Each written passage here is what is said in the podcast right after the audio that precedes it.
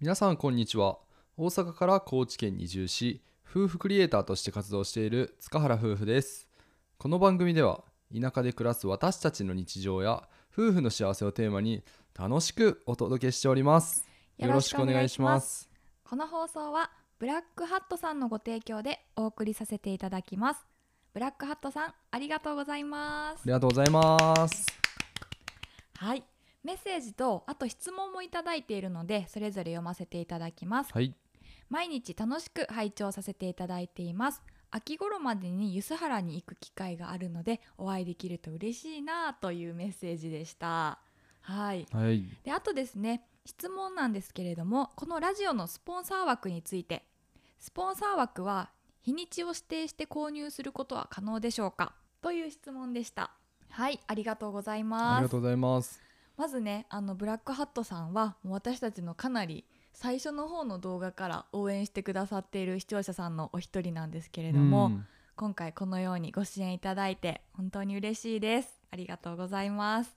で秋頃までにね梼原町に来られるっていうことなんですけどお住まいもおそらく四国の方なんですよねなのでねまた実現したら嬉しいなと思ってね楽しみにしています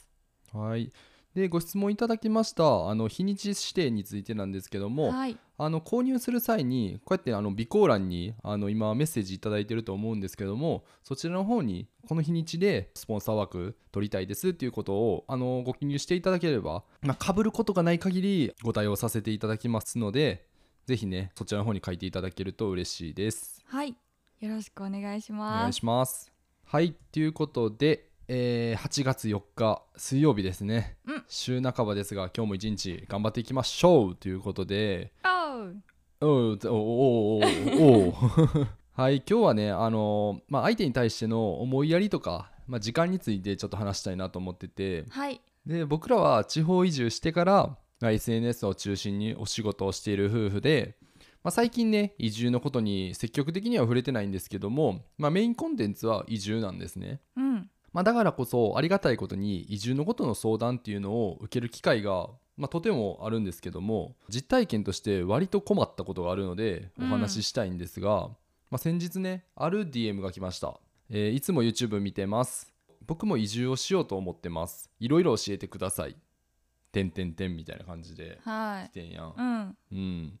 これどう思ううーんそうやな今までその相談っていうのは本当に一個人の方のアカウントで、まあ、Twitter だったりインスタだったり、うんいろんなとこからいただいたけどまあなんか今回いただいたやつに関しては、まあ正直めっちゃざっくりやなとは思って、うん逆に困惑したなんか移住のことって言ったってめちゃめちゃ幅広いから、うんその移住のどこの部分にその人は困ってるのかが分からなくて。うんでまたこっちからねお聞きしないといけない状況が生まれてるっていうことに関しても、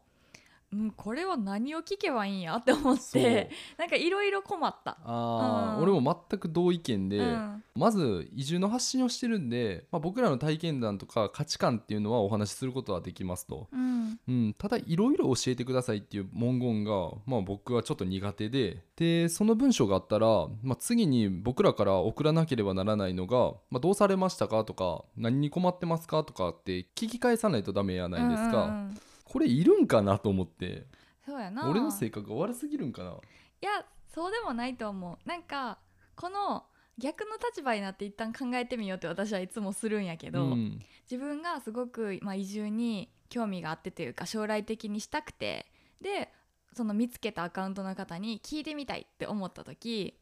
その方ができるだけ答えやすい答え方にしようっていうのは自分の中では気をつけてるんようね。んだからあのいろいろ教えてください今気になってるのは、まあ、以下の何点ですみたいなうんうん123みたいな感じであのいろいろ聞きたいことはあると思うけど特に気になってることその人にじゃないと聞けないことっていうのをあの厳選してまとめて、まあ、答えていただく、うんうんで正直まあお返事があるかどうかもわからないから、まあそうやね、うん、答えてもらったらあのラッキーぐらいの気持ちで送ったりもする時あるかな。まあそうやんね、ううんんうんでまあこちらから、まあ、どんな、えー何が困ってますかみたいなあの質問を送って、うん、でそこからまた相手からどんな質問来るか待つ時間も発生するしそうやねでその後まあはい返信来ませんみたいな感じになって、もうなんなんこれみたいなそうやな、まあ、お互い時間を奪い合ってるどころかなんかもう時間ハラスメントやん、あうーん、もう時の魔術 師にやられたというかまあな言い換えたらそうかもしれんなうん、魔術師というかっこいい感じでもないかもしれんけどねまあ遊びとかやったら全然僕もしょうもない話たくさんするし、うんまあ、時間の奪い合いしてしまってるかもしれないけど、まあ、仕事とかってそういうコミュニケーションコストがかかる人と関わってしまうと時間だけがめちゃめちゃ奪われていってて、 ほんまそうやうな、ん、その記憶はあるし経験もあるしそうやね過去うんにこんな放送もしたことあるけど、うんまあ、それならねさっき小夏が言ってくれたようなあの答え方とかしてくれたら、まあ、僕らもねあの質問に答えやすいしう、んねまあ、世の中にはねなんでこんな相手の時間を奪う行為を平気でやられる人が多いんかなっていうのがちょっと、まあ、疑問に感じたので今回テーマとして選ばさせてもらったんですけども。うんうんそうやなまあ、分からないことがあるから人に聞くことって、まあ、僕らだってめちゃくちゃするけど相手の時間を奪わんようには配慮した上で接してるつもりですうし、んうん時間って有限やと思うんですね。まあ、お互い1日は24時間しかないからこそだからこそね、まあ、大切にしていきたいと感じたし、うんまあ、それの方がお互い気持ちいいもんね。気持ちいいよね、ええなんうかちょっと片言の留学生留学生